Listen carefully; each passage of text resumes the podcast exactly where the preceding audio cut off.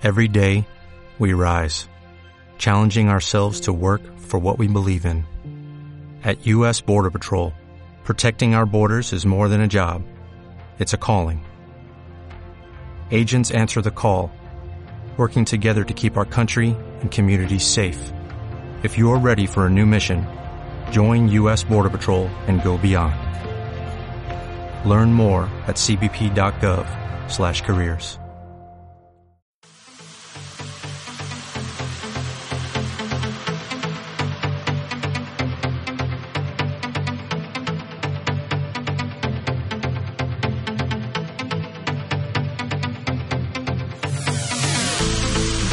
Pero qué pasa, locos, ¿cómo estamos? Bienvenidos una semana más al podcast de Insercoin. Estamos en el capítulo número 26 de esta segunda temporada y hoy vamos a divagar, vamos a juntarnos los cuatro componentes y vamos a decir cuatro afirmaciones que creemos intrínsecamente que son ciertas y vamos a sacarlo a debate y ver las opiniones de los demás. Seguramente no se llega a ningún consenso eh, y esperemos que lo paséis bien. Vamos a por ello. Un abrazo.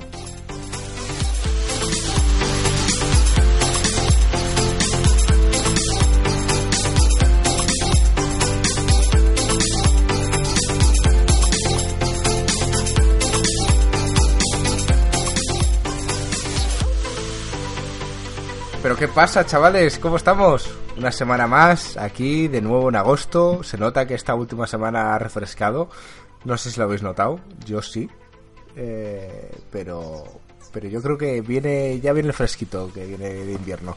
Estamos una semana eh, en la cual no vamos a hablar de noticias. Eh, hemos decidido que vamos a hablar, va a ser un podcast en el que vamos a debatir entre nosotros, va a ser mucho más dinámico, en el que vamos a cada uno de nosotros va a decir una afirmación que considera que es cierta, eh, la va a defender a capa y espada, y los demás creemos que alguno de los componentes del equipo va a estar en contra de con respecto a esa opinión.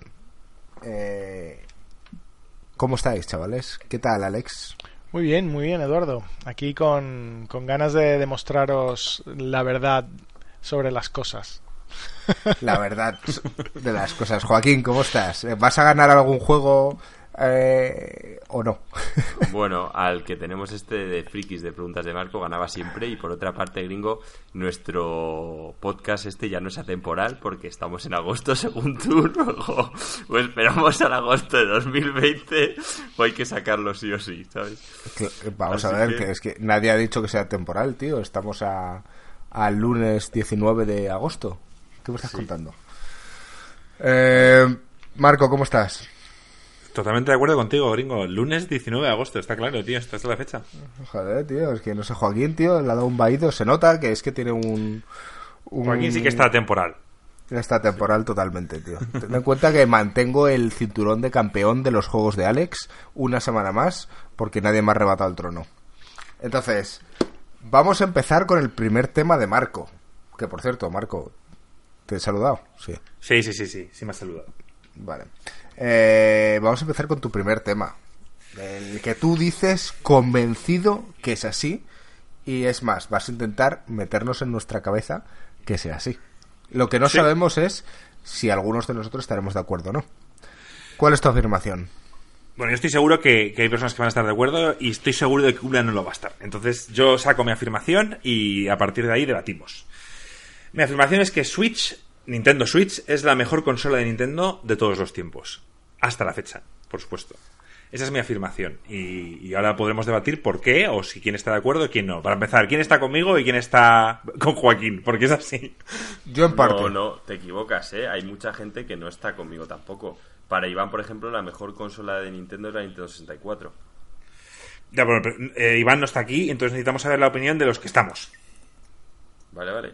Yo opino que la mejor consola de Nintendo y que para mí puede que sea la mejor consola de todos los tiempos simplemente es la Super Nintendo.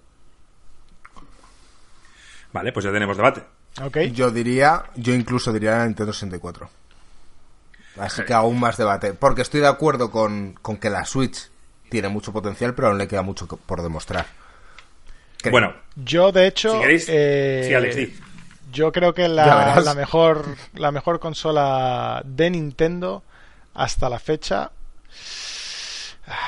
Está... Te vas a quedar sin aliados, Marco. No sé, yo, yo eh, la verdad que Marco ha puesto una, un, un tema difícil. Déjame, le, le estoy, estoy madurándolo, estoy madurándolo. Yo si Empezar queréis a dar os, os hablo de datos. Sí, sí. Sí, yo doy mis argumentos, hablo de datos y de cosas y luego ya vemos, ¿vale? Voy a dar una serie de datos que creo que son importantes para valorar lo que está haciendo la Switch y luego ya entramos en datos más, más de, de opiniones Subjetivos. propias de cada uno, sí, exacto, exacto, subjetivos. Entonces, vamos con las ventas, ¿vale? Por ejemplo, ¿qué ha vendido la Switch hasta la fecha ¿Estás hablando de unidades o en, o en dólares?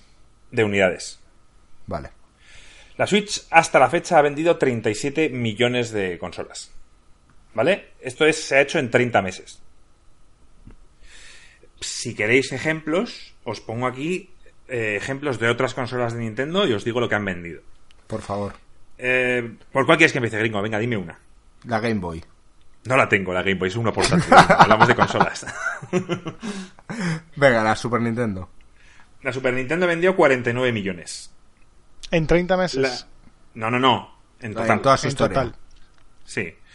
Eh, ejemplos, la Nintendo, la NES, la NES original, 62 millones. Otras más flojas, la Nintendo 64 vendió 33 millones, por tanto la Switch ya la ha superado. La GameCube vendió 22 millones, se acaba bastante lejos. Eh, la Wii U, evidentemente la peor consola de Nintendo y la que peores ventas obtuvo 13 millones y medio.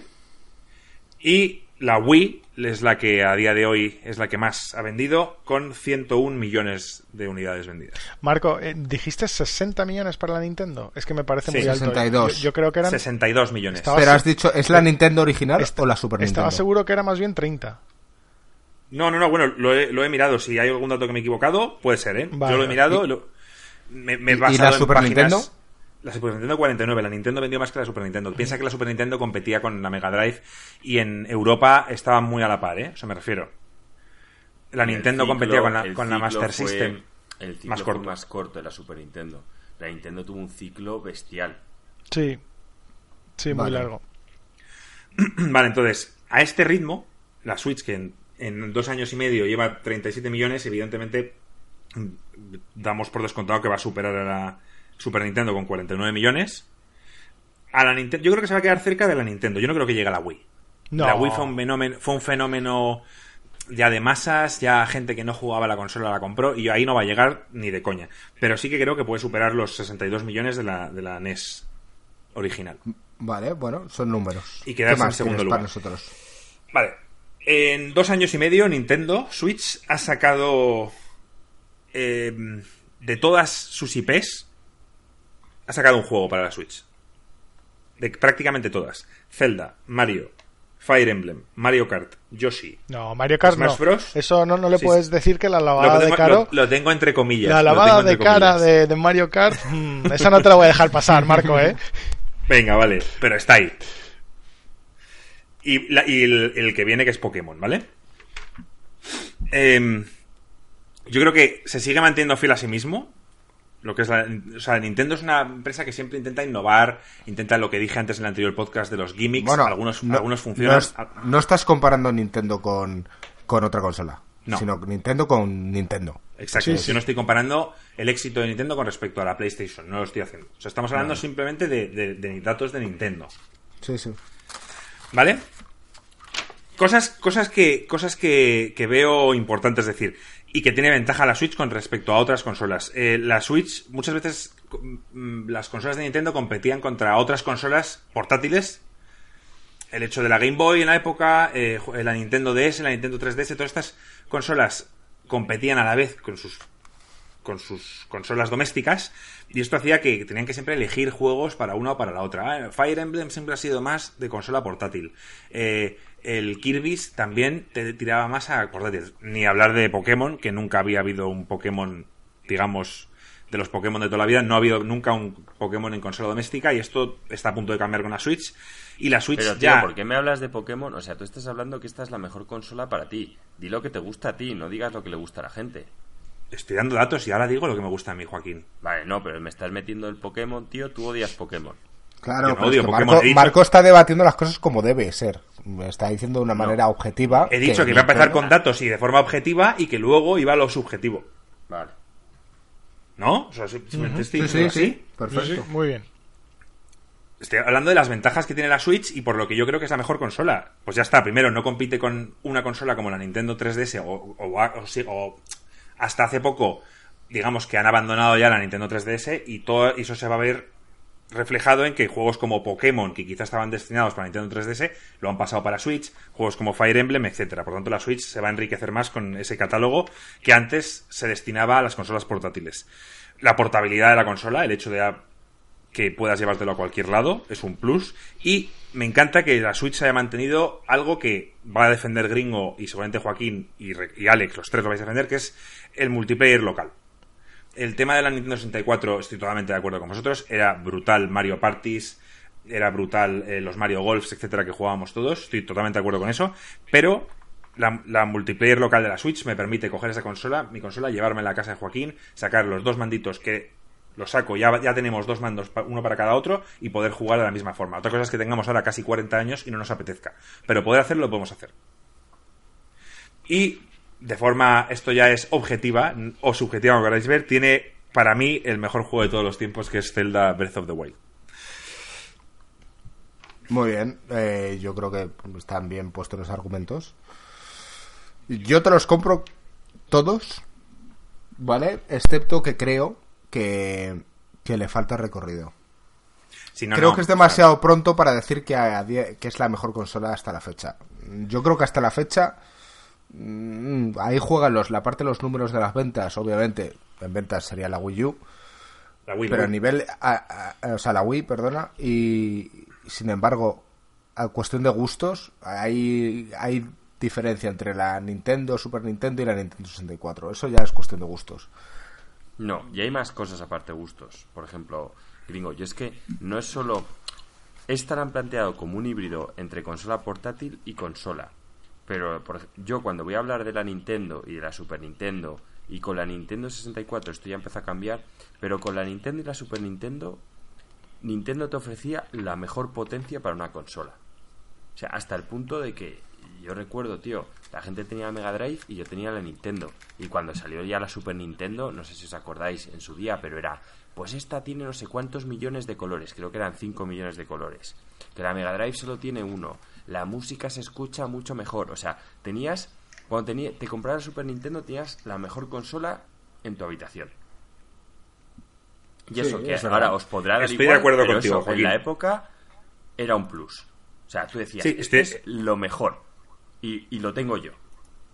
¿Vale? Es cierto que también había la Neo Geo, que tenías que ser el hijo de Bill Gates para tenerla, porque tenías que empeñar la casa para comprarla, ¿vale? Y que para solo luego jugar a juegos de recreativas que la experiencia, mientras que Nintendo te ofrecía experiencias que no podías tener en las recreativas. Luego a mí la Neo Geo siempre me pareció una compra un poco absurda. Y también hubo otras, la Jaguar y tal y cual, pero vamos, yo hablo de tener la mejor pieza de tecnología. Estoy de acuerdo contigo en que, en que la consola de Nintendo antes era la más potente, o y así se vendía. Incluso la Nintendo 64, cuando salió la PlayStation, decían, la Nintendo 64, ellos se vendían como la consola más potente y eso cambió. Sí, vale, pues a eso a mí me parece un downgrade que, que yo en esto no solo baso mi opinión, pero es un punto que en su época a mí como niño sí que me llamaba la atención y ahora eh, no. Es más, ya hay mucha gente que se queja de que agradecería a algunos desarrolladores que la Nintendo Switch tuviese un poco más de potencia. Pero, ¿por qué, la, ¿por qué Nintendo se ha hecho famoso? Se ha hecho famoso por sus IPs propias. Y sus IPs propias nunca han sido demandantes eh, a nivel gráfico si acaso la, de, la Ocarina of Time de Nintendo 64, etcétera, mm, tiraron un poco más hacia los gráficos, pero sus IPs nunca han sido. Eh, es que, es que tú hablas de la Nintendo, los Zeldas y los Marios, el Mario 3, para que lo moviese solo la Nintendo fue una revolución. O lo bien que se veía. Sé que tú ahora ves el Mario 3 y te parecerá una puta mierda. La, fluidez y tal. Sí. En la época flipábamos. Cuando salió el Mario World con todos los colores, la música, eh, el Donkey Kong, tío, era increíble. O sea, la, música de DK era, vamos, yo lo recuerdo apasionante. Ese entorno en 2D, pero ya medio 3D. Eh, yo es que recuerdo encender el cartucho que te metías en la música esta de la cueva, que salía ahí como los sonidos del agua y tal, que aún lo tengo grabado en mi memoria. Vale, pero has dicho la palabra recuerdo. Has dicho la palabra recuerdo. Y yo me he apuntado muy en grande la nostalgia. ¿Vale? Aquí, de los cuatro, el más nostálgico de los cuatro soy yo. El que más mm, echa de menos ciertas cosas de mi infancia, seguramente por mi forma de ser, soy yo. Y posiblemente el que más idealizara en este caso la Super Nintendo sería yo. No, porque tú en esa época no eras tan viciado como era yo. ¿Cómo que no? Pero ¿qué dices, tío? ¿Qué me estás contando, Joaquín? o sea, esto es toda para otro podcast. Estamos entrando en un momento peligroso. Esta parte de la discusión la podemos recortar. Sig- sigamos por otros lares. Exacto, o sea, no, no, no eres tú, ma- no eras tú más viciado, que, que tú eras más consistente con un videojuego, que tus padres te decían, toma este juego y parece Y que- reviéntalo. y reviéntalo, vale, y que mi padre me decía, toma este, y yo a los meses, papá quiero, toma, y me lo daba. Entonces yo como que iba más bien cambiando de juegos y tal, mientras Marco, que tú eras más en esa época hacías constante. deporte, tío. Eras campeón de, del pádel y tal, y cual. No tenías tanto tiempo para viciarte, tío. Yo estaba Otro- todo el puto día machacando la consola, tío. Joaquín, bueno, gringo te lo puede decir, aquí yo creo que todos hemos sido unos grandes viciados y no es cuestión de eso. Sí, Pero simplemente no, no, creo que, no es creo justo que la, Super Nintendo posiblemente sea, como dices tú, de las mejores consolas de todos los tiempos. Y yo simplemente digo que objetivamente la Nintendo Switch es mejor. Está haciendo mejor las cosas. Vale. Yo, yo te voy eso. a. Yo, Yo te lo compro todo, un segundo, Sí, perdona, dale, dale. Yo te lo compro todo, efectivamente, Marco, pero como tú, tú mismo lo dices, está haciendo bien las cosas. O sea, yo a día de hoy no podría darle ese título porque no hemos terminado el ciclo suyo. Cuando Bueno, termine claro, cuando, su cuando ciclo, termine. Cuando termine. Ya, pero las cosas van tan rápido ahora que quizá todo esto se arruina si de repente Nintendo ve que su consola se está quedando demasiado baja en potencia y decide sacar una Switch 2. Ya no contaría como, como la misma consola. Quizá ahí es donde yo perdería esta discusión. Porque yo cuento con que, la- con que Nintendo va a mantener la Switch durante por lo menos 2-3 años más y quizá eso no ocurre. Puede ser, Por eso. Bueno, puede pues, ser. Vale, perdona, Alex, sigue. No, no, yo, yo tengo un par de preguntas. O sea, yo todavía no estoy muy firme en un lado o en otro, pero tengo un par de preguntas para Marco para, para intentar sacar cosas. O sea, a mí, por ejemplo, si y Nintendo también es un, un- un- alguien que se ha, se ha enfocado mucho en innovar eh, en, en la innovación. De hecho, en muchísimos casos Nintendo ha sido el que ha marcado el ritmo a seguir a los demás en, en muchas cosas. Y en ese caso, en- mirándolo como desde este punto de vista, desde el punto de vista de innovación o quizás desde el punto de vista sobre impacto en el mercado de los videojuegos, yo creo que pocas consolas han tenido más impacto que la N64. Porque el diseño de mando que utilizan todas las consolas hoy en día es básicamente un, un heredero de, del- de la N64. El primero en innovar con un gatillo. eh, el primero en innovar con, con un mando, un stick eh, analógico. O sea, eh, estamos hablando del primero en tener los, los, los botones de, de shoulder De pads. cámara. el- los botones de cámara, tal. O sea, estás diciendo que básicamente innovó todo, todo, todo la base sobre lo que son las consolas hoy en día. Que luego Nintendo haya cogido otro camino con sus cosas, vale, pero innovó sobre eso brutal. Luego, esa generación además tiene posiblemente la, primera aventura eh, 3D de, de primera persona en Zelda Ocarina of Time, que ya lo dejaremos para otra ocasión. A mí ese juego no me gusta, pero bueno, eh, ya lo debatiremos en otro momento, pero sí me parece que es un juego importante. La plataformas, plataformas 3D demostraron que se podía conseguir con, con Mario. Un juego como GoldenEye, que básicamente fundó la base de Counter-Strike, Fortnite y todos los demás juegos en plan competitivos eh, de first person shooter.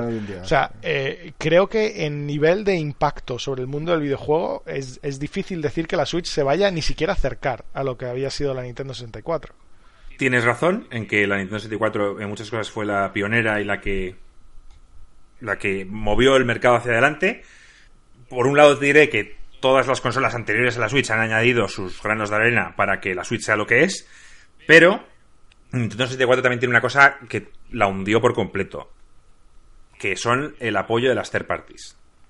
¿Vale? Nintendo 64, mm, salvo Rare, que era el GoldenEye, y que en esa parte casi que podíamos Donkey contar Kong como también. parte de Nintendo, por eso mismo, justo Donkey Kong, que luego lo compró Microsoft, pero Rare, que digamos que era un third party, pero como puede ser Naughty Dog para, para Sí. PlayStation, el resto eh, se marchó de la Nintendo 64 debido al alto coste, debido a que no vendían, etcétera, y no le dio ningún tipo de apoyos, todos se fueron a Sony. Sony, la PlayStation 1 y posteriormente la PlayStation 2 fueron las consolas, sigue manteniéndose la PlayStation 2 como la consola que más ha vendido de la historia, creo como con 130 y muchos millones me parece que son. Y ahí es donde falló la Nintendo 64, que no tenía casi apoyos de los, de los third parties.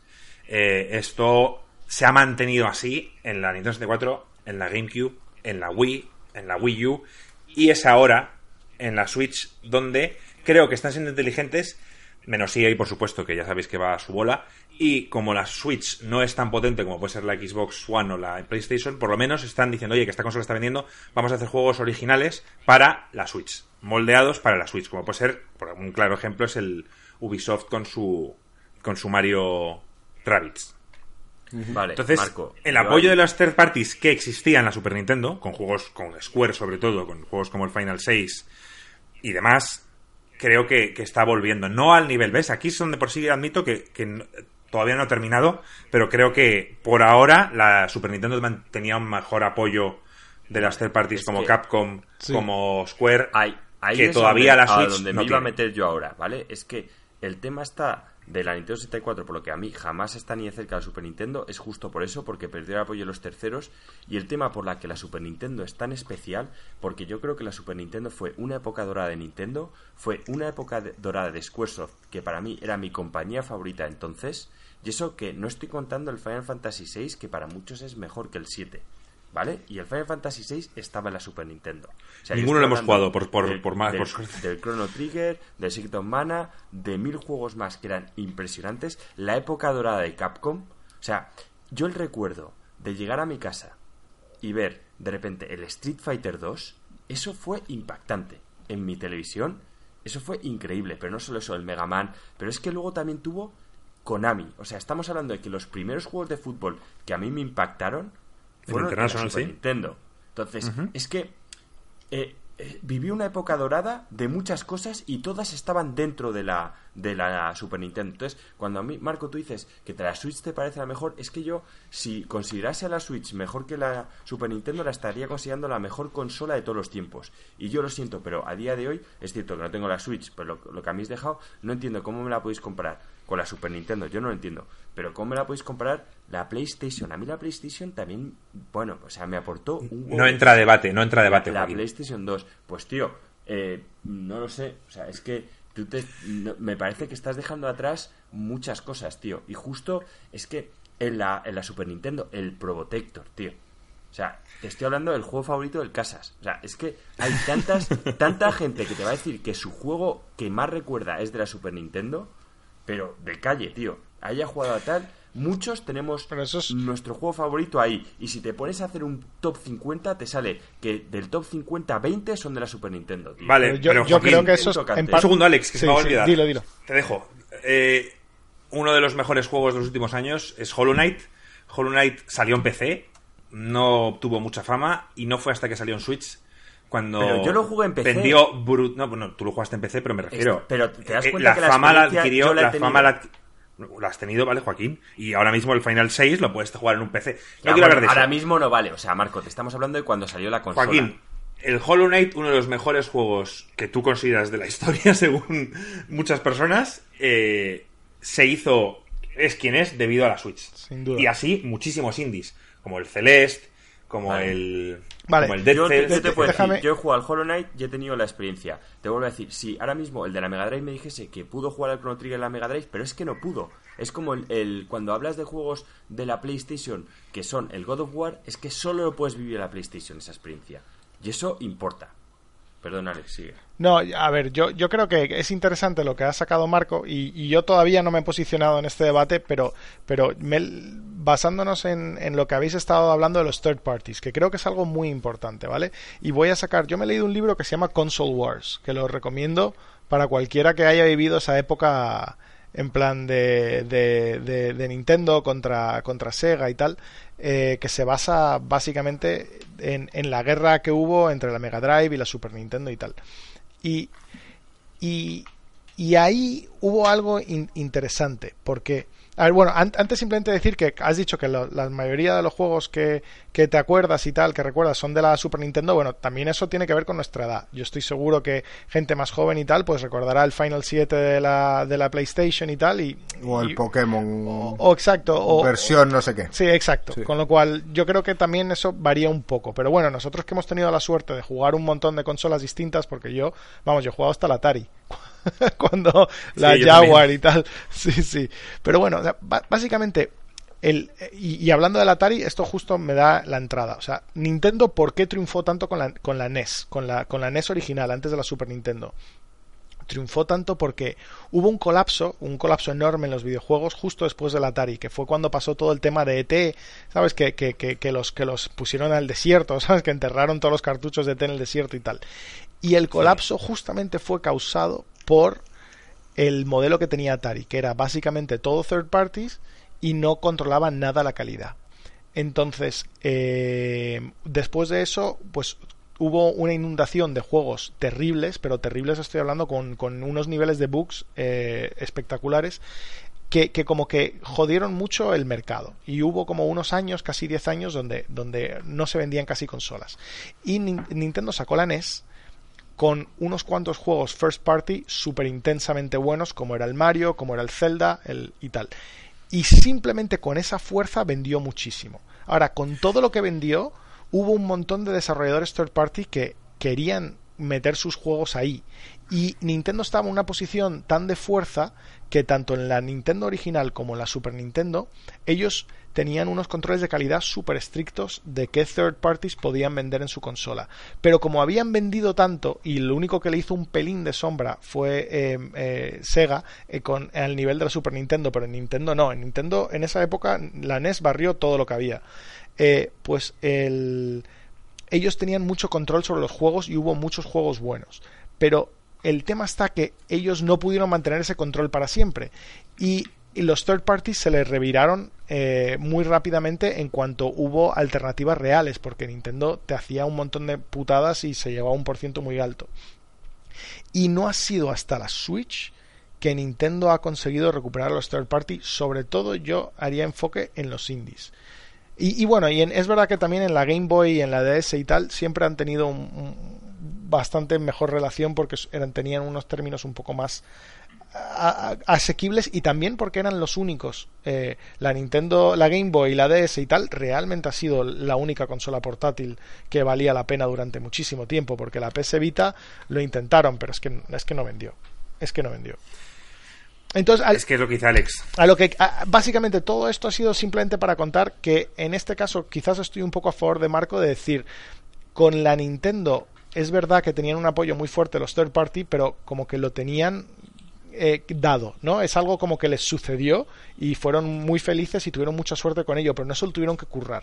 Y con la Switch se lo han tenido que currar y han conseguido recuperar eh, esa, esa fuerza de third parties. Y esa es la diferencia entre que hoy en día estemos hablando de Nintendo a que Nintendo estuviese básicamente en la quiebra. Que hayan conseguido recuperar esa fuerza de las third parties. Ya, Alex, pero yo hablo de la experiencia. Si a lo mejor la Super Nintendo se, se vio favorecida por todo lo que había hecho la Nintendo antes, y yo no te digo que no, pero la realidad es que como experiencia de consola quizás se la han ganado por, el, por lo bien que lo hicieron con la NES, pero yo no pongo la NES la mejor y sé que tenía cosas buenas. Para mí la mejor sigue siendo la Super Nintendo y que la Nintendo 64, que quizá fue una cagada y por perder tantos tercera persona eh, jodió a las demás, pero yo hablo como experiencia única, a mí la Super Nintendo me encantó y la Nintendo 64 me parecía apasionante también es un contexto, es cierto que era un contexto que estábamos en el colegio, que nos íbamos a jugar a casa de Iván y, viví tardes increíbles. O sea, ¿quién me iba a decir que me iba a pasar yo tardes viciándome al Mario Golf?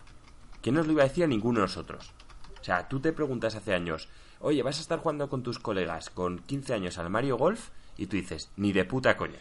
O sea, eso no va a pasar.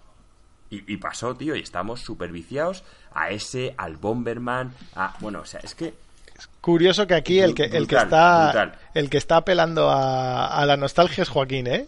Sí, me está sorprendiendo mucho. Yo creo que tenemos que ir cambiando de tema, pero eh, dos cosas importantes. Una, Alex, lo que has contado muy interesante acerca del console wars y demás. Lo que has dicho que Nintendo exigía un nivel de calidad, mm, es que me acuerdo perfectamente que tenía el sello de Nintendo de Seal of Quality que indicaba que Nintendo había revisado ese juego para que estuviera a la altura de lo que ellos consideran que tenía que estar en su consola. Efectivamente. Y luego lo de los indies, simplemente recalcar otra vez que, ya no es que los indies quieran estar en Switch, sino que están ofreciéndose primero salir en Switch. Sí. A consolas, Joaquín. El mercado. Yo sé que tú lo comparas con PC, pero, pero, pero muchos juegos salen en PC y luego salen de primeras como prácticamente en exclusiva en Switch. Y luego ya más adelante a posteriori saldrán si acaso en PlayStation 4 o Xbox. Pero ahora mismo le están dando prioridad a la Switch y eso me parece interesante. No, Marco, yo estoy... yo con esto No, no, simplemente decirte que estoy totalmente de acuerdo contigo que el Hollow Knight es verdad que salió primero para PC, pero donde triunfaron fue en Switch y es prácticamente se puede considerar un juego de Switch. Es más, el, el- estoy convencido que ahora que el Hollow Knight 2, el, el Silk Song, va a salir eh, para todo, no sé exactamente si va a salir para todo o primero PC y Switch y luego más adelante en PlayStation 4 y Xbox One, pero apostaría a que, a que va a estar fuerte en Switch, en números, ¿eh? me refiero. Sin duda, y es, Pues, es más, seguramente sí. el primer día en el primer día va a estar en Switch seguro y lo demás ya se verá. Y ya conclusiones, si queréis, ¿no, gringo? No, yo ni haría conclusiones. Realmente eh, eh, no vamos a llegar a ningún No. punto de sentido ni, ni en ninguno de los temas, además. Que lo pongan en los Entonces, comentarios.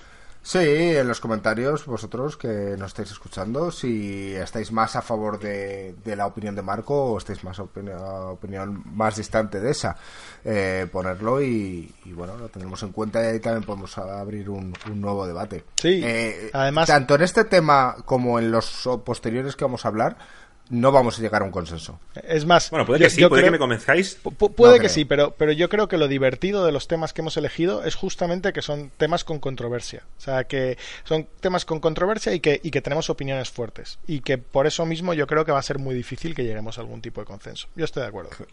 Claro, o sea, por eso digo que ni conclusiones ni hostias.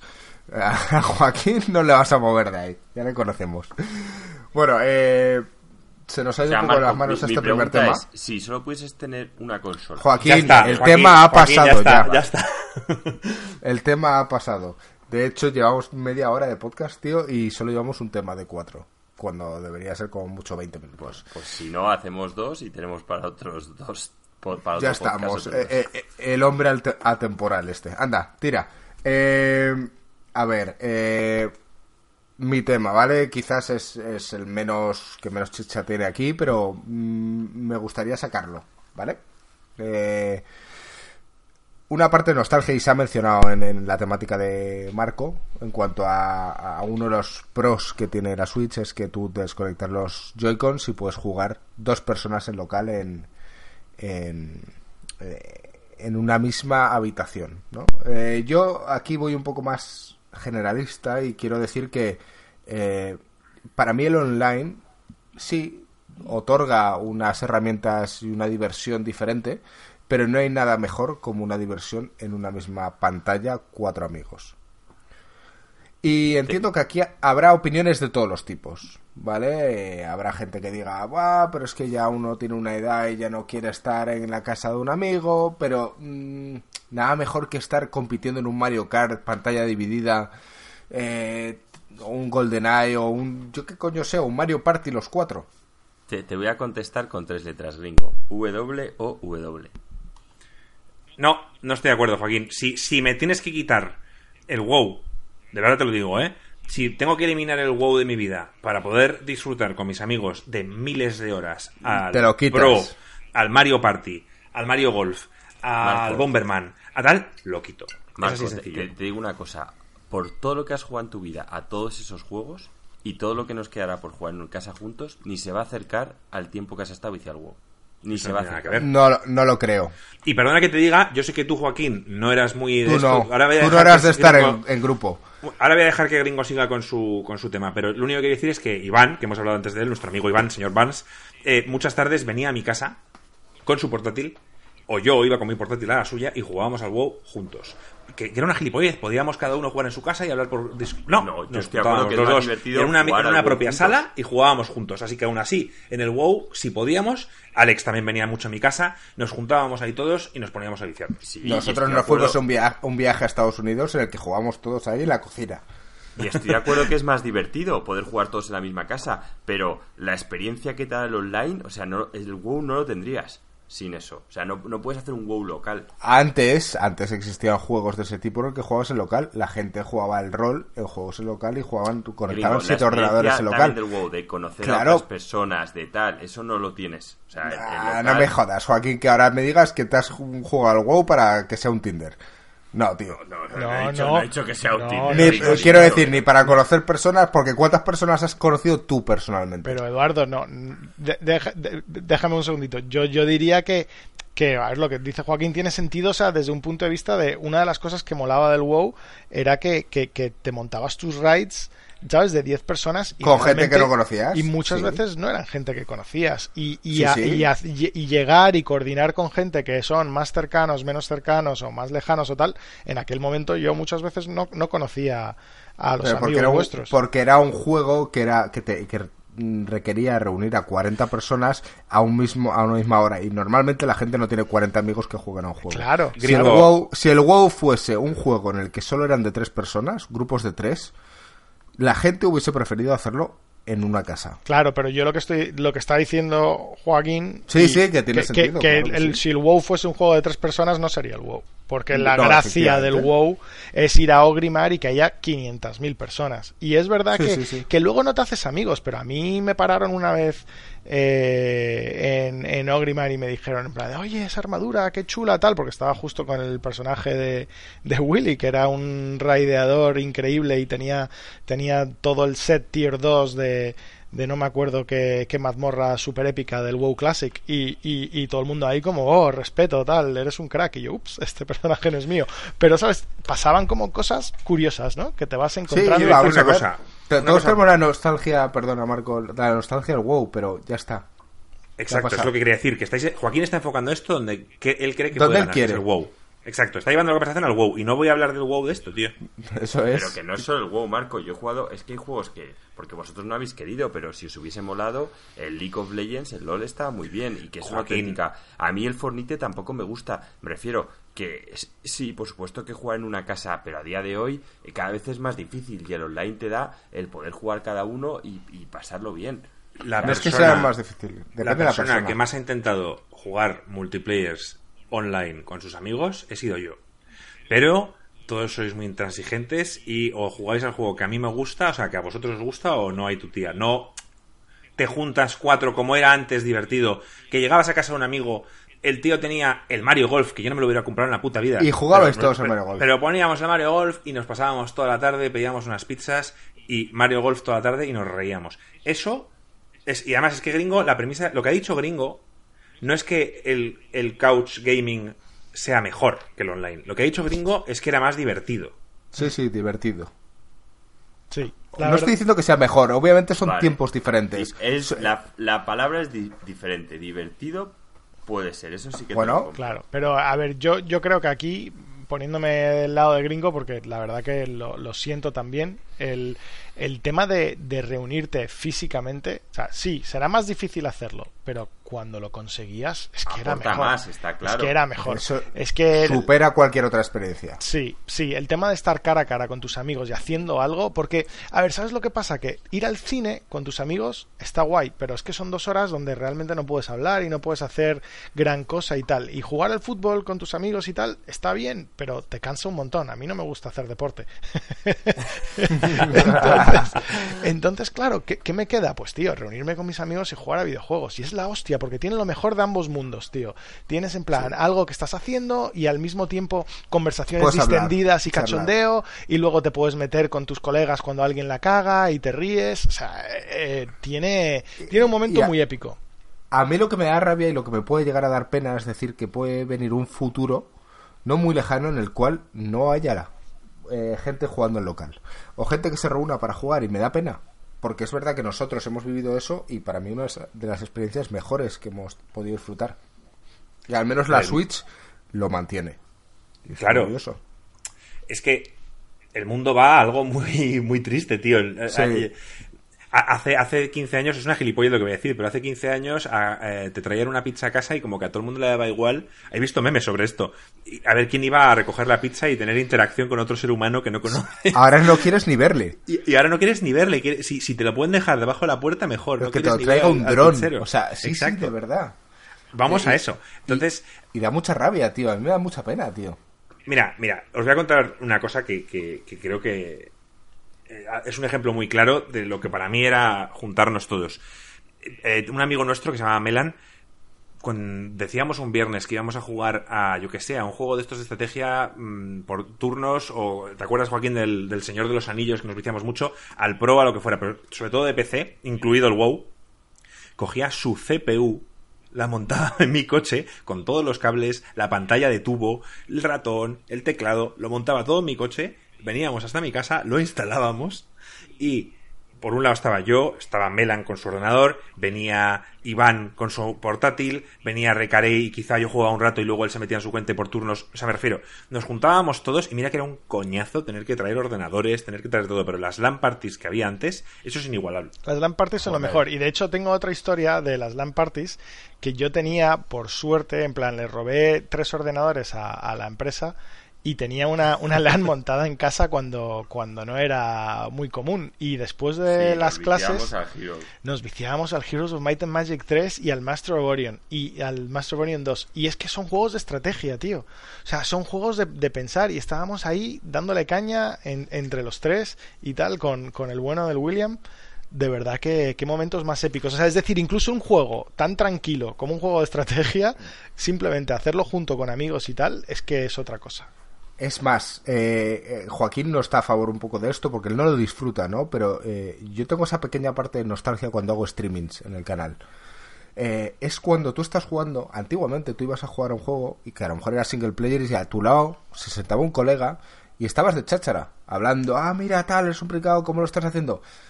Y es lo que experimento yo cuando estoy streameando un juego y tengo a la gente viéndolo. Que vale, que me gustaría que estuviesen al lado y tal, pero al menos tengo gente que está interactuando conmigo. Tengo una historia rápida y curiosa. Mm, Yo me fui a un colegio nuevo, eh, al de gringo de hecho, y, durante el primer año hice alguna que otra amistad, pero no, no hice amigos en mi, en mi curso, ¿vale? No tenía, tenía amigos fuera, pero de mi curso en sí no tenía muchos amigos. Y uno de con los que mejor me llevaba, de estos, de estos chavales, me propuso irme un viaje con ellos a Huelva. Y yo dije, "Uf, qué pereza, no conozco casi nadie, casi no he hablado con ellos, pero bueno, dije, venga, hay que tener un par de huevos e ir. Yo, el más friki de todos, por supuesto, me llevé mi PlayStation a el hotel de Huelva donde íbamos, todos en plan, por la época, pues con sus porros y sus mierdas, y yo con mi Play en plan pringao, ¿vale? La cuestión es que me puse, me puse, eh, resulta que la- el hotel donde estábamos tenía el típico salón donde podía, había una tele para ver partidos y demás, pues yo enchufé ahí la, la PlayStation y me puse a jugar al Metal Gear. Se sentó uno, en plan, ¿tú qué juegas? ¿Qué es esto? Empezaron a ver la historia del Metal Gear y no estoy de broma cuando éramos ya 8, 9, 10 personas de los que habíamos ido, sentados en el sofá, yo jugando, en plan, pero sigue jugando tal, que esta historia es la polla, no sé qué. Me obligaron a acabarme todo el puto juego para ver el final del Metal Gear. Eso, tío, es inigualable. Sí. Totalmente. Historias como esa de sentarte jugar algo y que los demás lo estén disfrutando. Además, yo me sentía mal y digo, pasaba el mando, en plan, ¿queréis jugar vosotros? No, no, no, no, no, juega tú. Todos fumados. No, no, no, juega. no, que esta historia es la hostia. Sí, sí, sí, sí, sí. Sí, sí. eh, Eso también me recuerda a una que yo era le daba muchísima caña a- al, al Time Crisis, el primero, la recreativa de Qué bueno. disparo, y llegué a ser muy bueno. Ese era mucho más difícil que el 2 y el 3, porque no tenías casi nada de vida, de verdad tenías muy poquitos segundos y, y- y tal. Y, y me acuerdo que una vez estaba jugando y con 100 pesetas eh, con un solo crédito me puse ahí, ta, ta, ta, disparar, a disparar, a disparar, a disparar. Estaba solo y de repente empieza a haber cada vez más gente y cada vez más gente, cada vez más gente, hasta que al final había como 30 personas. Nadie estaba jugando las recreativas, todo el mundo me estaba viendo jugar, en plan susurrando entre ellos para no molestarme, en plan de no, no, solo, ha- solo ha metido un crédito, no, no, yo le llevo viendo desde el principio, tal. Y- y llegué hasta el final del juego, hasta el final, al malo final, y le tenía como a dos disparos de matarle y morí. Y, pero, y todo el mundo ahí en plan de, no, me lo creo, No. tal, no sé qué, mete otro, mete otro. Y yo, no, no, no, solo con un crédito tal. Y todo el mundo, oh, tal. Y de verdad que es esa sensación como de comunidad, ¿no? De, de gente que no conoces, de lo que sea, pero que, que estás viviendo un momento juntos. Estás viviendo algo. Y, y Eso puede ser un Twitch de ahora, comparado. Me refiero, todo Sí. el mundo viéndote, animándote y demás. es verdad, Sí. es verdad, nunca lo Sí. había visto así. Y, y ahora que lo dices, es básicamente eso, claro. Eso es. Bueno, pues básicamente era un poco divagar sobre esa nostalgia que yo tenía. Eh, y ahora eh, vamos a hablar sobre la afirmación que la de Joaquín me parece que va a ser mucho más larga. Vamos a hablar de la de Alex. Alex, dispara. A ver, yo. Y esto lo estoy diciendo desde un punto de vista que no tiene nada que ver con la nostalgia. Pero yo cada vez lo, le llevo dando vueltas, ¿vale? Lo llevo pensando, lo llevo dando vueltas, tal. Y he llegado a la conclusión de que, sin ninguna duda, los juegos 2D son mejores que los juegos en 3D. En plan, así, en general. Y os voy a dar un par de razones y luego podemos pasar a debatir. Pero yo creo que en muchos casos el, el tema de pasar a 3D ha sido un error.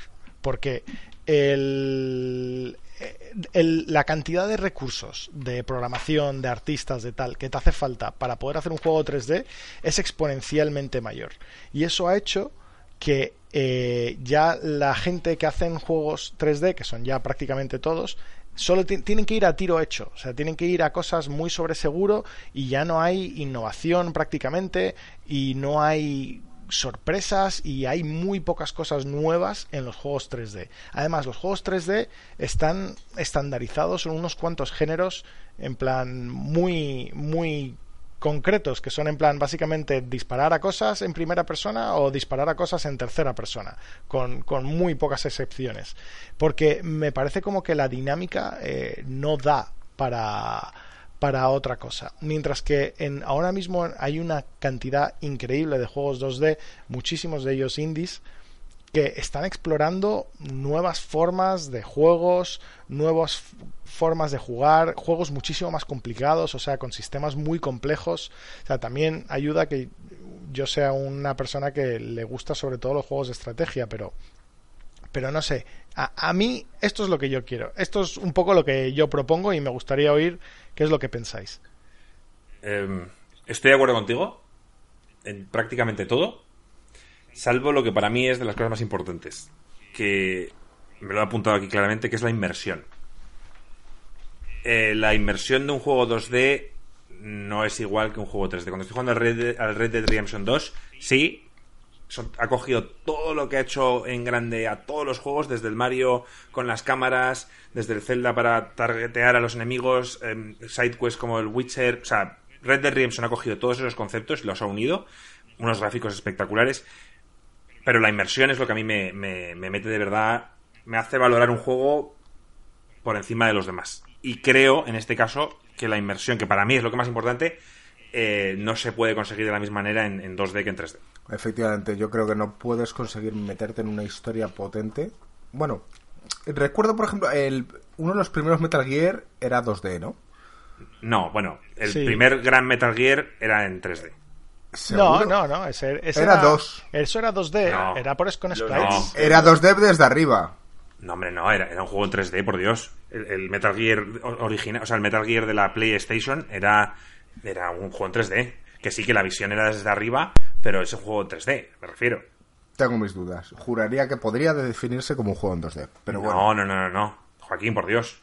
No, es 3D. Lo que pasa es que es un 3D limitado. No pero acuérdate, acuérdate, mira, con los prismáticos y mirar todo, acercar la cámara. Claro, dejarla, y, y, cuando te pegabas a una pared, el, el, el, había un giro de cámara y es que eso está hecho en 3D. Otra cosa es que ellos decidan por el estilo de juego que es, que es eh, stealth y poder tener una mejor visión de todo, hacerlo un poco desde arriba, pero es un juego en 3D. Bueno, a lo que yo, yo, decir yo creo es que es un juego... juego... el Metal Gear sí. había inversión. Yo creo que es un juego que no es, o sea, es decir, que el 3D del juego no es lo que no es realmente lo que lo que marca la, la, diferencia, ¿no? Porque si, por ejemplo, si te fijas el Baldur's Gate, que es uno de los mejores RPGs posiblemente de la historia, eh, y que marcó mucho la pauta de los action RPGs y que tiene una historia increíble y que a, a mí me parece súper inmersivo, es, es 2D. Es 2D. 2.5 de ese día. Sí, es un por el es, tema de la por el tema sí. de la isométrica. Es isométrico, sí, sí. Pero vamos, que es básicamente ver, con sprites. O sea, a es ver, lo, Alex, a lo que me refiero con 2D. Yo es que el, el problema, sí que lo, como tú lo abordas, sí que es cierto que por culpa del 3D se pierden mazo de cosas. Pero cuando quieres alcanzar la excelencia, yo por ejemplo, cuando Marco jugó al Fallout 3, yo dije, mira Marco, el problema es que el Fallout 1 y el Fallout 2 realmente son mejores juegos. Pero lo que estoy viendo aquí, o sea, el, el Wasteland, como lo veo en el Fallout 3, no lo he visto en el 1 y en el 2. Entonces, mm, claro, mm, y ahora tú me dices, ¿y si pudieses jugar al Fallout 3 con un 3, con un VR que funcionase de verdad? Pues joder, o sea, también sería increíble. O sea, poder girar la cabeza y ver todo destrozado, Alex, es que, claro, que por culpa de eso estamos perdiendo o se está haciendo, quizá se está haciendo esto ya de por sí y de per se en todo cuando no es necesario. Sí, yo estoy de acuerdo en que hay muchísimos juegos y la prueba de esto es muchos roguelikes eh, que jugamos nosotros, el juego este de cartas, el Dream Quest, que está dibujado por el hijo del pavo, que no es necesario. Pero hay otro, Alex, que cuando lo aportas eh, te da un toque de, de excelencia, ¿sabes? Es como mm, cuando quieres llegar al máximo nivel, es, es lo que digo yo siempre, no necesitas, con que sea divertido y lo disfrutes, ya puedes llegar a que un juego sea mítico. Por eso a mí no me gusta hablar de juegos de 10, de 11, de tal. Yo ya cuando un juego es mítico, es mítico.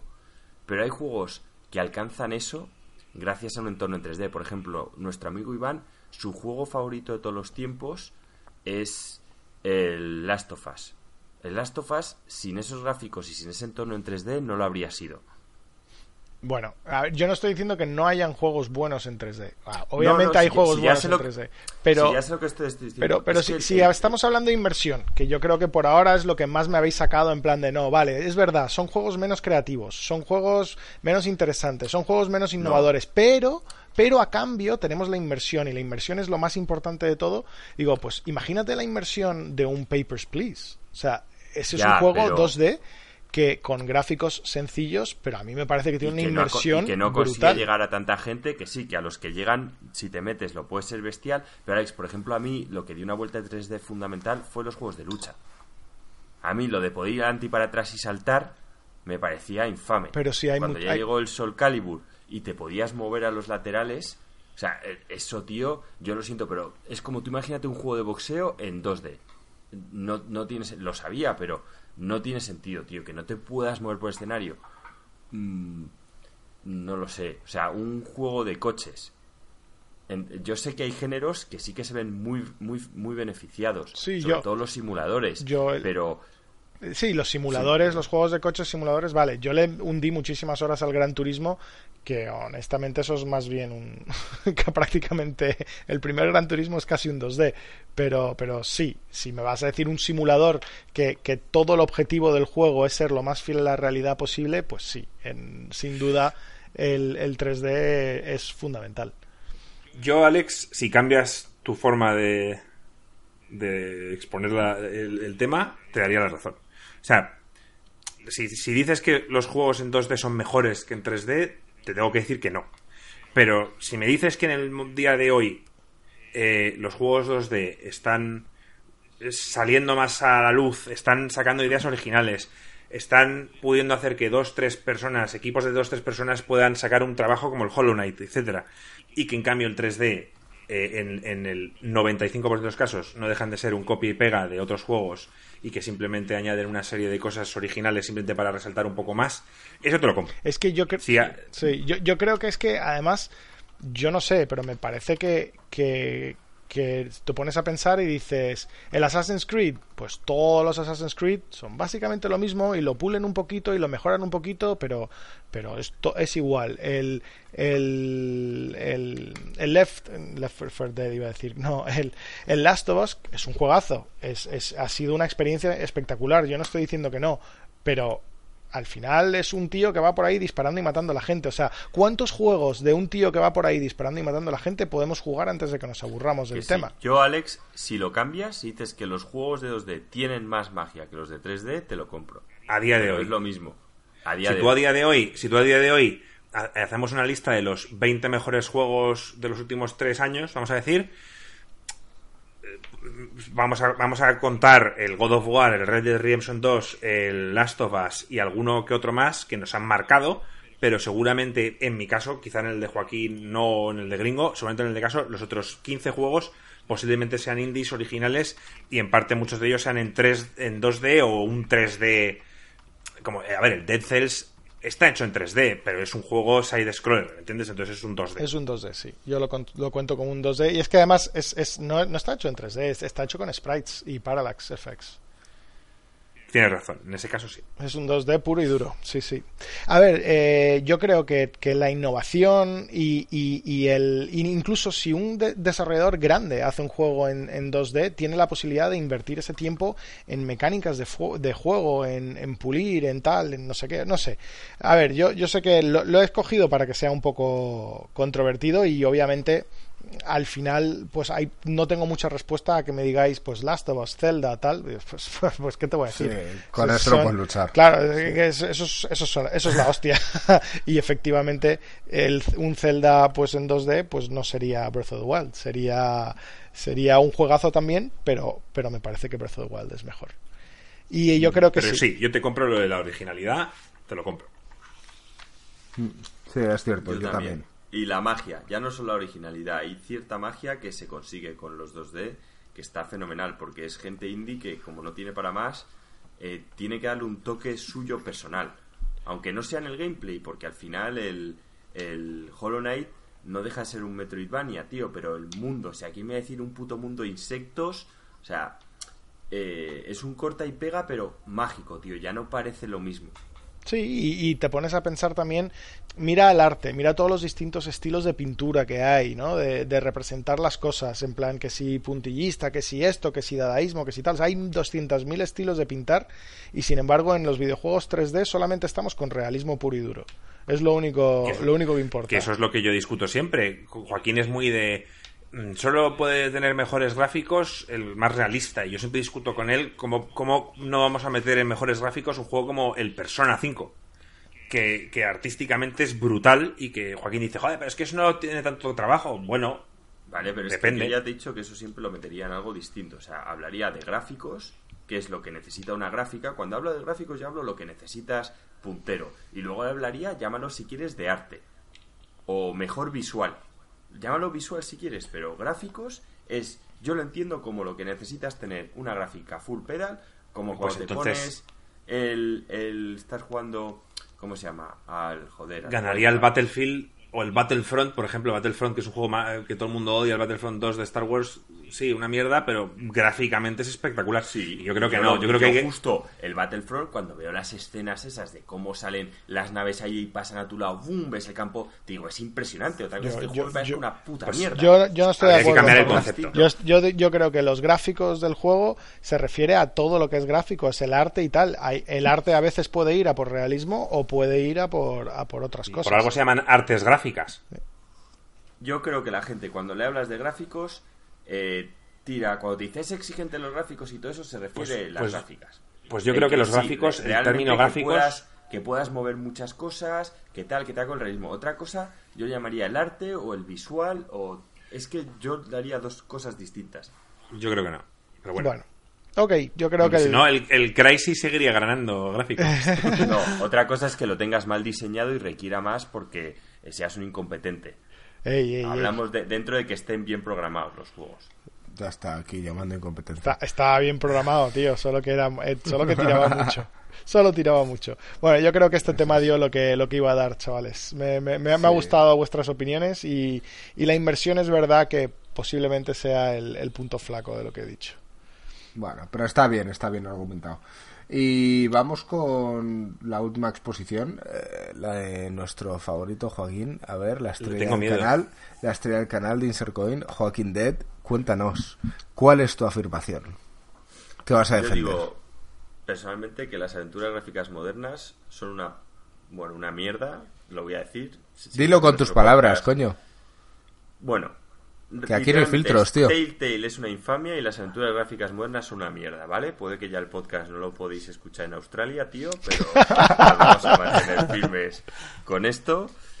Y lo digo porque yo nunca he sido fan de las aventuras gráficas, pero sí que es cierto que yo las antiguas me las terminaba. O sea, había como que había más gameplay, que tenía que pensar ciertas cosas. Algunas es cierto que eran muy aleatorias, ¿vale? Pero yo el Day of the Tentacle me lo acabé. El había una, el Full Throttle, me la acabé. Había unas cuantas que me acababa en su época, a pesar de que era un género que a mí nunca me ha Porque no tenías otras opciones. Nunca me han apasionado. No, tenía otras cosas. Digo, porque a mí en esa época me gustaban los juegos de estrategia y, justo de eso había. Pero en cambio, a día de hoy, es que eh, me puse la de Telltale, me, Marco me dijo, por favor, prueba solo la de. ¿Cómo se llama? La de Walking Dead. Me parece una puta mierda. No me extraña que Telltale se haya ido al garete. Es que no me aportaba nada. O sea, el gameplay yo siento que no aportaba nada al juego. Realmente me podían haber puesto un capítulo dibujado, porque a mí yo no tengo ningún problema con los dibujos, me encanta el anime y lo habría disfrutado más. Porque cuando me das un mando como y me siento que es como a un perro una gominola, En plan, que no estoy haciendo nada, que es el burro con la zanahoria delante, tengo un tío detrás que me ha puesto una zanahoria para que yo avance, digo, tío, que me doy cuenta que... que- No, que vamos a ver, estás no confundiendo las nada. cosas. Hay veces que, que sí, claro que aportas, lo que pasa es que a ti tomar una decisión u otra a ti no te interesa o no te parece divertido. Pero tú sí interactúas. Para mí no lo suficiente, es lo, es lo que yo quiero decir. A mí en las cosa. antiguas, cuando jugaba un Monkey Island, cuando jugaba estos juegos, sí que el Monkey Island también me lo acabé. Sentía que yo estaba jugando a un juego. Y aquí Estás- no, a- estás- a- aquí siento que, que estoy pasando un semilibro virtual. Joaquín, aunque se le llamen aventuras gráficas, mm, considerar Monkey Island y Detroit el mismo género me parece absurdo. Porque el Monkey Island no deja de ser una historia con un principio y un final que solo se llega mediante un camino. Tienes que tomar una serie de Y tienes que resolverlo. eh, Porque está, una serie de puzzles, fondo. y es un, es un camino de A a B. No hay mil formas de llegar a B. O a C, o a D, o a E, porque no existen. Es de A a B. Pero quitando eso, eh, Telltale, hablando, antes de hablar de ir con otros juegos, Telltale a día de hoy me parecen los juegos más flojos de aventuras gráficas, pero diré también que Telltale fue, con Walking Dead, el primero que en los primeros capítulos, en el primero y el segundo, hizo algo diferente. Que sí, que gameplay wise eh, no son gran cosa, pero es que nunca lo van a ser. O sea, luego iré con otra aportación que quiero dar, pero en principio son historias interactivas. Que a ti no te gustan, lo puedo entender. Al igual que mucha gente criticaba el Shenmue de la época porque era un juego muy, bueno, pues de hacer tareas y todo eran quick time events y a la gente le encantaba por la historia o por lo que fuera. Pero hablando de Telltale, se fue a menos. Eh, murió de éxito. Le empezaron a dar licencias cojonudas eh, y, y simplemente no se pudo estar a la altura de las licencias que le daban. Incluso juegos como Batman, que yo me he jugado la primera temporada y considero que dentro de los juegos de Telltale eran buenos. El juego de Borderlands también estuvo bastante bien y el peor de todos, el, el de Juego de Tronos, que me sorprendió tanto que fuera tan malo. Pero es la historia lo que era mala. Entonces, sí, Telltale murió de éxito. Ahí te- eso te lo compro. Que Telltale ha ido a menos y tal, te lo compro. Pero que juegos como Until Dawn o los de Quantum Theory... Es que nunca me sale el puto nombre, tío. Quantic Dreams. Quantic Dreams, con sus Detroits, Heavy Rains y demás, no estoy de acuerdo. Yo, yo creo que aquí voy a, a- a- a partir una lanza aquí a favor del- de, Joaquín. O sea, a mí el Heavy Rain con el Press X to Eliza o como fuese fue un momento fue un momento gris. No, tío, eh, eh, eso, eso es. eh, Pero, tío, eso es y- el Call of Duty. Eso es en el Call of Duty. Que, que, eh, press X to pay respects. Es F. Eh, No, es F. F. Es F. No, no, no. O no. Sí, no, no, no, no, eso, no. Es el Call of, eso es del Call of No, Duty. no, no, estoy hablando cuando, cuando de repente te das cuenta que tu hija no está contigo y, y tienes que ir correteando por ahí dándole al botón que llama su nombre en plan, no me acuerdo Sí, cómo se llamaba, sí. Liza, Liza, y entonces en el este te ponía press X for Liza. O, o como se llamase la niña. Y es verdad que yo jugué a ese trozo del juego y me quedé mirando Bueno, en plan de esto qué coño es. Porque mm, Eh. te, te pones a mirar y dices, no cambia nada que le des a la X y llames a Liza o no llames a Liza. El asesino ya cogió a tu hija y se piró. O sea, eh, me, Ya, me tío, quedé pero- con la pero, sensación de a- Joaquín. Hablamos de inversión. Hablamos de que tú eres un padre que te ha desaparecido tu hija y tienes que actuar como tal. ¿Qué vas a hacer? Vas a decir, Buah, pues, no la veo, ya se la he llevado, ya la he secuestrado. Pues tío, te meten en la Y historia. busco. Ya, pero, pero es decir, que, que se me lo, como dice Joaquín, esto me lo pones en un capítulo de televisión y, y estoy viviendo la historia del padre que han secuestrado a su hija. O sea, a mí no me aporta nada a que yo le dé a la X y el tío grite en plan el nombre de la hija. Sí, No sé. vamos a ver, yo te, te compro la parte en la que pueda haber acciones en las que pueden llegar a ser aburridas. Pero no me critiques que no haya opciones en las que más adelante tenga mucho más interactuación. O sea, te Ya, ya las mucho empieza a ver. más. Ya Netflix Los ya quick time. película interactiva. Dentro de Claro. poco, gringo, ya habrá pelis más así. Pero Ah, pues, pues es no te que quiero no te quiero ver disfrutándolas, ¿eh? Yo, yo sí, porque simplemente eliges, o sea, no Ya, me ya. mando. No, no, Me ya, dicen, ¿qué hombre, es esto lo- lo otro? Vale. lo vas a Y- hacer con el mando de la visto- tele. Y me la he visto por curiosidad. Pero me remito a lo de antes. Yo, las aventuras gráficas antiguas me parecían un juego.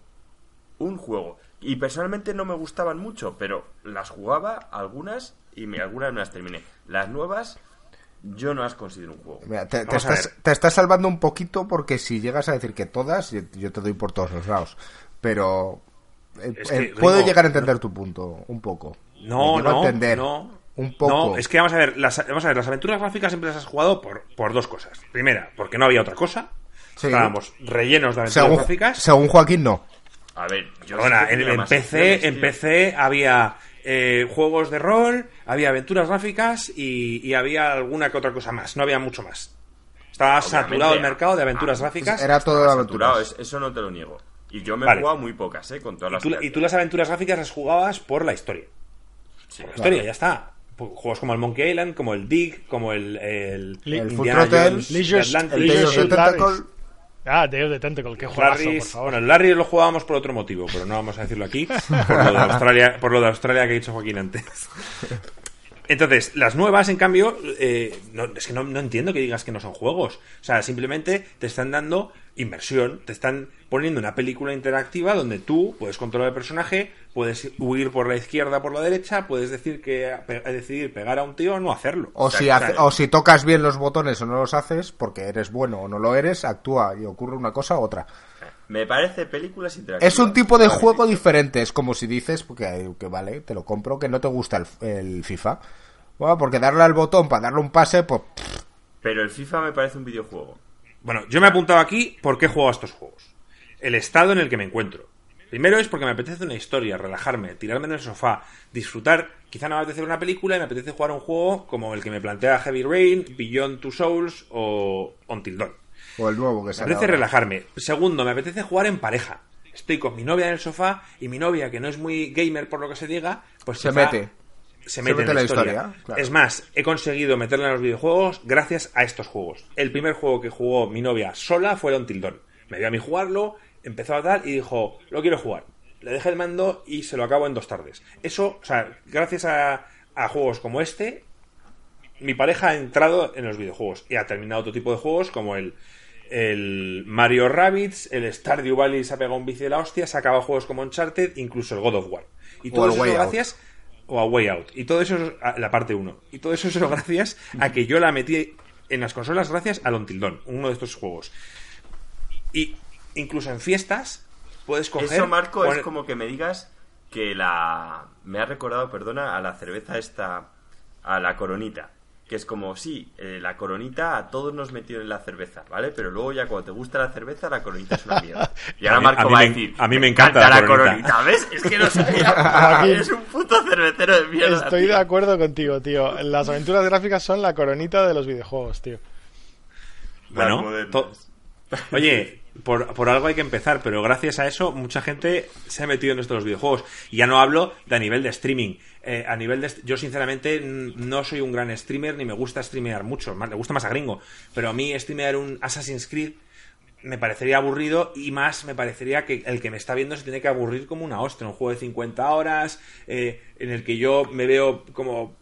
Dando a, paseo de una para otro. Exacto, me está metiendo prisa, haz esto, lo otro. Es una mierda. Mientras que un juego de este estilo, de 10 horas, en el que yo estoy jugando una historia interactiva como esta, incluso ellos pueden tomar decisiones, y el futuro, ya te digo yo, en ese tipo de juegos, es que la gente mediante eh, Votación. votaciones sí. pueda incluso influir en, en las decisiones del juego.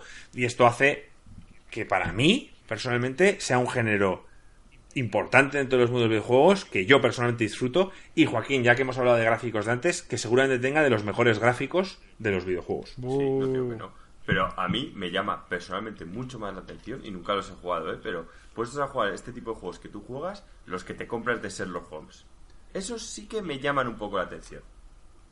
Pues, otro género, otro subgénero dentro de una aventura gráfica con más detalle, más un poco de gameplay y demás. Y más Pero mi pregunta es, mi pregunta es si Last of Us hubiera sido una aventura gráfica en la que tomas decisiones con la misma historia, ¿eh?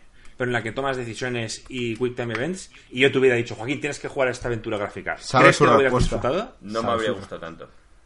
No, no, tanto no. No, no lo hubiese jugado. ve- no lo hubieses jugado. Yo estoy convencido de que no. No lo sé. Puede que, puede que hubiese hecho la de ponerme el vídeo de YouTube que te cuenta toda la historia y ya está. Pero ¿por qué te vas a poner un vídeo pudiendo tomar tú las decisiones? Pero es que ¿Por- en el. por qué en vas a el- preferir En el Last of un Us no gamer como tú? tío. A mí. Pero ¿por qué, por qué un gamer como tú va a preferir ver, una, ver un vídeo de tres horas a disfrutar de una historia Pero interactiva en a la que tú... porque me parece un falso juego. Por lo mismo que no juego a las portátiles, tío. Yo tengo mis normas, Marco. Vale, vale. Pues nada, entonces, ya sabes, Ringo, no hay. Sí, no vamos hay a ver, tutía. si es lo que hemos dicho, o sea, vamos a, ahí vamos a sacar temas y no vamos a convencer a los otros que están encerrados. en Esperemos su- que Alex, tío, nos dé algo de razón. Yo voy a decir en cuanto a lo de Last of Us eh, que es, es difícil, ¿eh? porque de verdad que la historia es lo que disfruté, pero yo no sé si...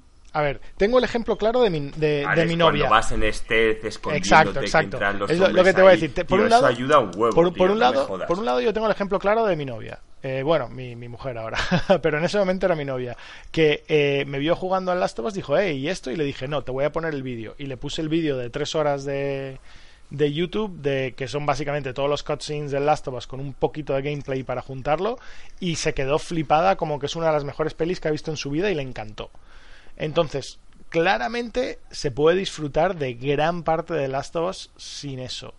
Eh, pero, eh, por otro lado, también es verdad que yo creo que, como ha dicho Joaquín, lo de las partes de stealth, la tensión, el tal, eh, me ha ayudado a meterme y que me importe más los personajes. Pero, pero Aunque eso te lo, te lo puede aportar también un tipo de interacción en base a, a- toma de decisiones o a manejar bien los botones. No, yo no creo porque, porque a mí, por ejemplo, cuando yo estaba en stealth y tienes la tensión y esperar y tal, o sea, como que depende de ti, sientes más conexión con, con él. Y de hecho, una de las partes que más me gustó fue cuando juegas con, con, con, con, con Ellie. Ellie. Porque eh, haces una conexión pues, más directa con Ellie que hasta entonces la habías estado viendo como alguien al lado tuyo y es tal. Pero a ver, admito que, que a mí hasta al final del Last of Us se me empezó a hacer un poco pesado los combates. O sea, ya estaba un poco cansado del combate. No sé. eh, Ah, La parte es en la nieve, con, Sí. con las casas, todo lleno de enemigos. Yo he visto Sí. mucha gente y gente que, que, Dejarlo que ahí. respeto. No, no, he visto mucha gente que respeto dentro del mundo de los videojuegos que su opinión del Last of Us es muy distinta a la nuestra. Yo no la comparto, pero hay mucha gente que dice que el Last of Us eh, le pareció un juego gameplay-wise aburrido y que es una buena película. Mucha gente la llama la mejor película dentro de los videojuegos. Mm. Que, que no, que no les gustan las mecánicas, que no les gusta el gameplay. Hay mucha gente que he oído que dice esto. Yo no lo comparto, a mí me encantó el gameplay del, del Last of Us, pero A, a mí una cosa de las que ha dicho Alex, eh, que ha dicho que, que sentía la tensión en, en según qué escenas. Tío, yo recuerdo jugar al, al Until Dawn eh, manejando a personajes en escenas con, con música de tensión, en el cual tienes que tomar una, una serie de decisiones complicadas. Y tío, le has cogido cariño a los personajes y sabes que según hagas una cosa o la otra, va a pasar una cosa o la otra. Que vale. va a que- morir. Sí, entonces, mm, esa tensión yo también la tengo en ese tipo de juegos. También creo que tú no has jugado a esos juegos.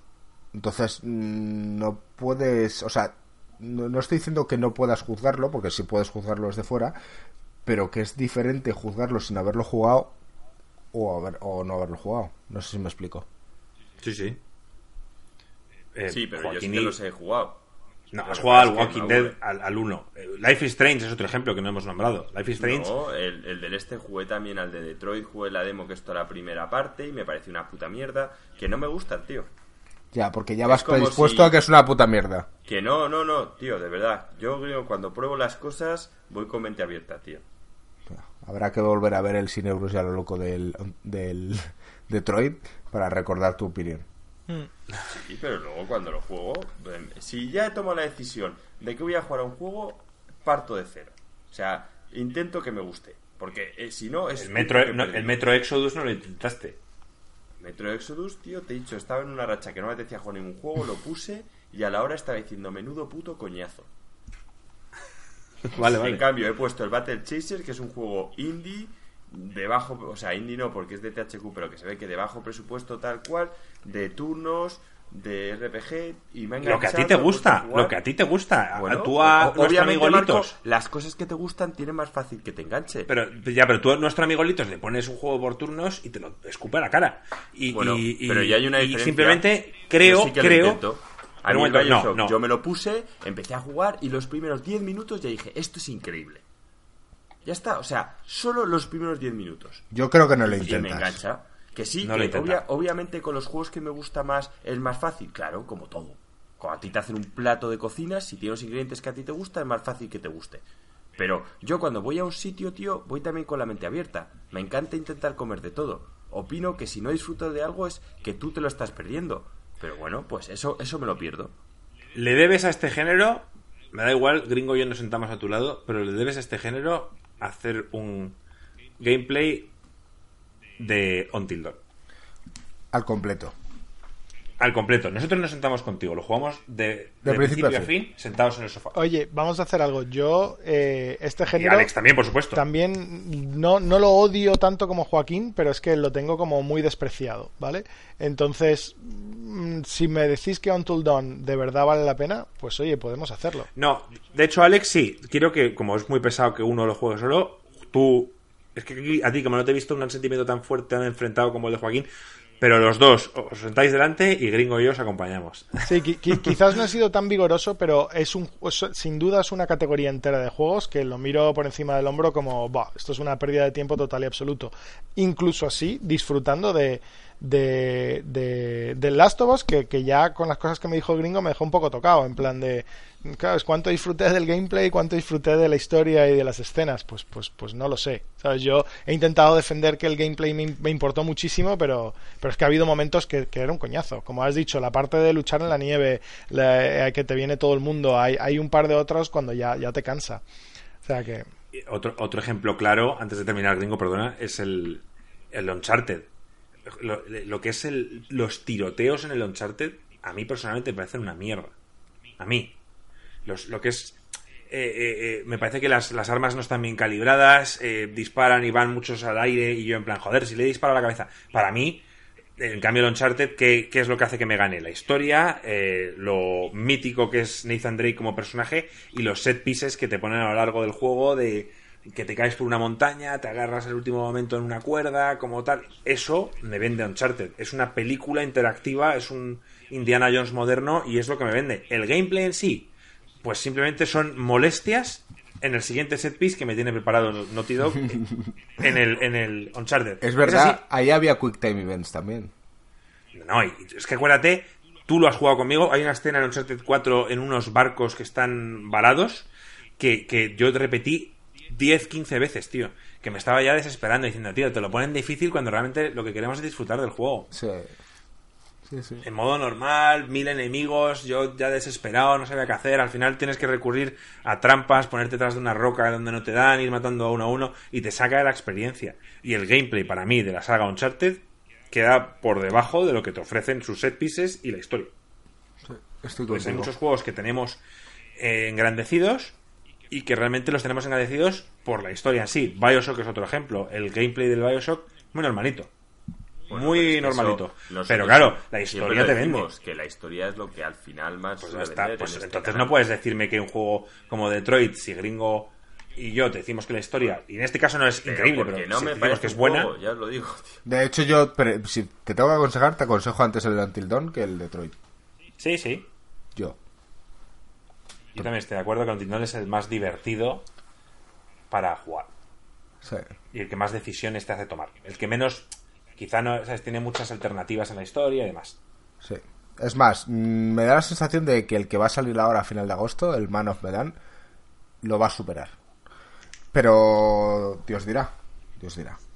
Bueno, eh, pues nos hemos alargado un poquitito también, ¿eh? Sí. Bueno, oye, que lo que habíamos dicho, sabíamos que íbamos a sacar varios temas aquí, era muy complicado llegar a un consenso, pero oye, eh, lo divertido de todo esto es ponernos en debate. Entonces, si vosotros que nos estáis escuchando mm, pensáis del mismo modo, estáis en contra, eh, que queréis criticar a alguno de nosotros, eh, queréis que nuestro podcast salga, salga en Australia y no sea vetado, no sé, mm, lo que queráis, ponerlo en los comentarios. Eh, si os ha molado este tipo de podcast, decidlo. Aparte un me gusta, decirlo. Porque si es así, intentaremos hacer más. Porque es verdad que hacemos mucho noticias, a que hemos estado jugando. Y a veces explayarnos con este tipo de debate, eh, a vosotros os gusta escucharlo. Entonces, hacérnoslo saber porque de este modo tendréis más. Y nada, chicos, pues eh, como ya sabéis, eh, hoy 19 de agosto nos despedimos. Eh, Joaquín, tío, espero que, que pases una fantástica semana y que no te pienses que estás en otro momento del tiempo. Y a los demás nos vemos la semana que viene. Un abrazo. Vale, chicos, hasta luego. Un abrazo. Chao, Chao.